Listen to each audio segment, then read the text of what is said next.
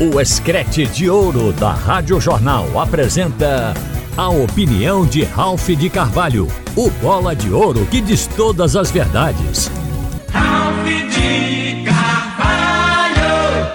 Minha gente, Bruno Becker e Bruno Rodrigues foram eleitos ainda não foram empossados, mas acredito que já tenham começado a trabalhar. Até porque as eleições foram antecipadas justamente para que os clubes tivessem tempo e tenham tempo para formar as equipes, já que o calendário obriga a ter time pronto no início de janeiro.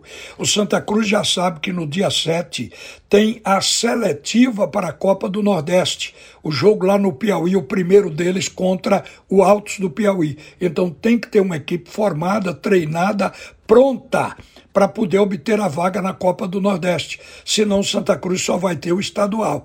A Copa do Nordeste representa um campeonato regional.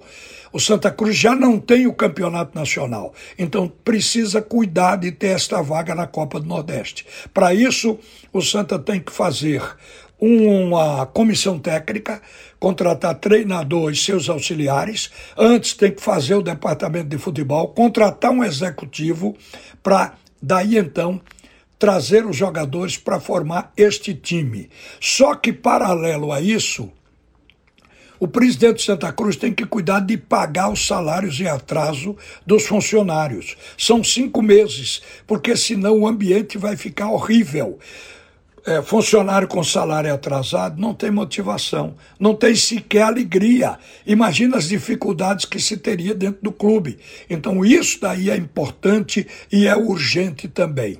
A gente soube que o Bruno Rodrigues estava com interesse de trazer para comandar o Santa Cruz o Itamar Chuli, mas eu tenho impressão que ele não vai conseguir porque a imprensa do Paraná já tinha noticiado desde outubro que o técnico tinha assinado o contrato com o Azures e, portanto, ele vai comandar o Azures no Campeonato do Paraná em 2024.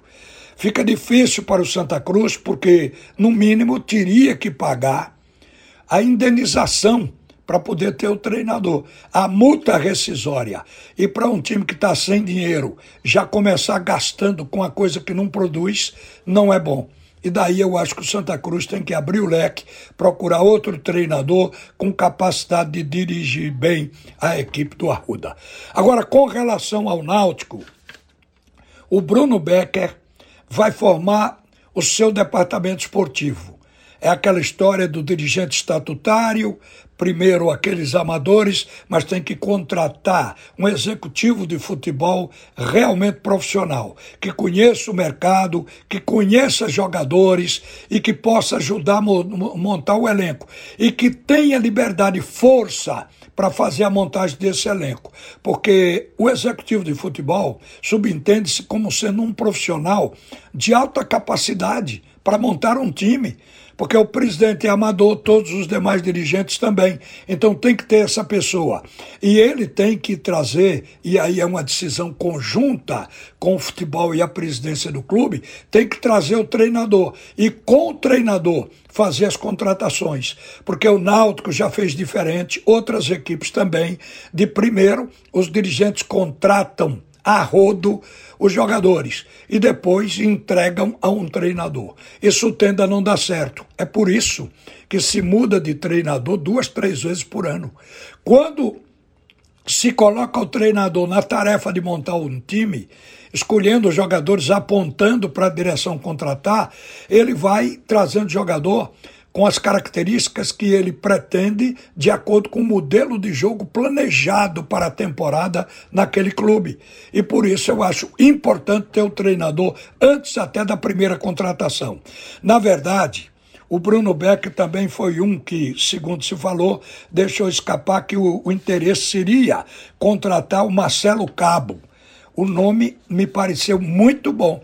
Marcelo Cabo tem 56 anos, é cascudo, é experiente, já tem conquistado títulos e é um treinador que conhece o futebol do Nordeste. Ele tem nome em Alagoas porque ele conquistou títulos estaduais para o CSA e para o CRB. ele esteve bem lá com todas as equipes. E além disso, no Centro-Oeste ele também foi muito bem quando ele dirigiu o Atlético Goianiense.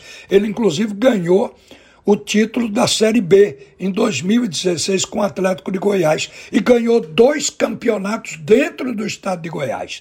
Este é o Marcelo Cabo, um treinador que pode revitalizar esse time do Náutico que deu decepção à torcida este ano e o torcedor está na expectativa e até por isso mesmo talvez tenham escolhido o Becker, pelo discurso dele, de fazer um náutico diferente, é de montar um time que seja forte.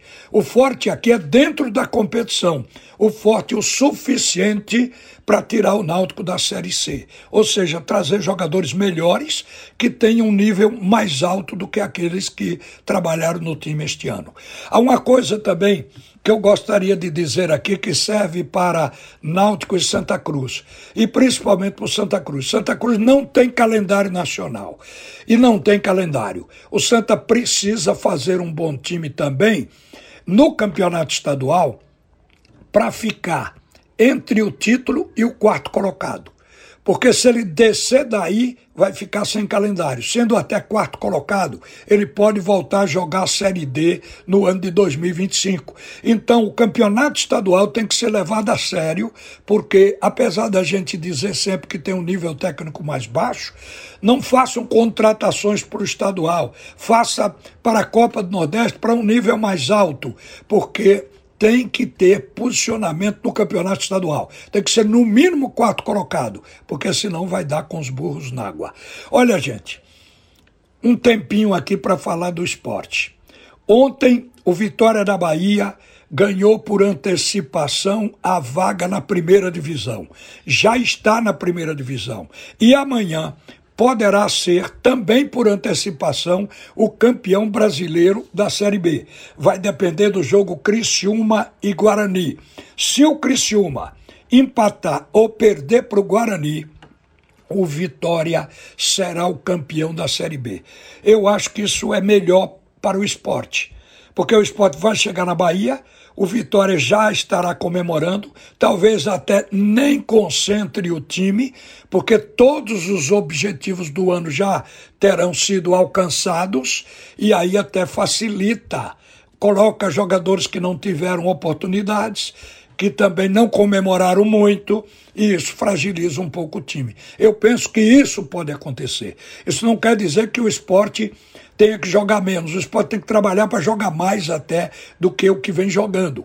Porque ao esporte cabe ganhar os dois jogos que restam e esperar por tropeço de Juventude, de Criciúma e de Atlético Goianiense. O tropeço de um deles, que é para o esporte ganhar a vaga. O esporte já não depende de si. Nem o treinador dá garantia de que o esporte possa vencer as duas, mas o time precisa tentar. E essa história de que o Vitória, sendo campeão por antecipação, facilita, não tenha dúvida. O jogador, quando atinge o objetivo, ele relaxa automaticamente. Uma boa tarde, minha gente. Volta agora Haroldo Costa para comandar o assunto é futebol. Você ouviu a opinião de Ralph de Carvalho, o bola de ouro que diz todas as verdades.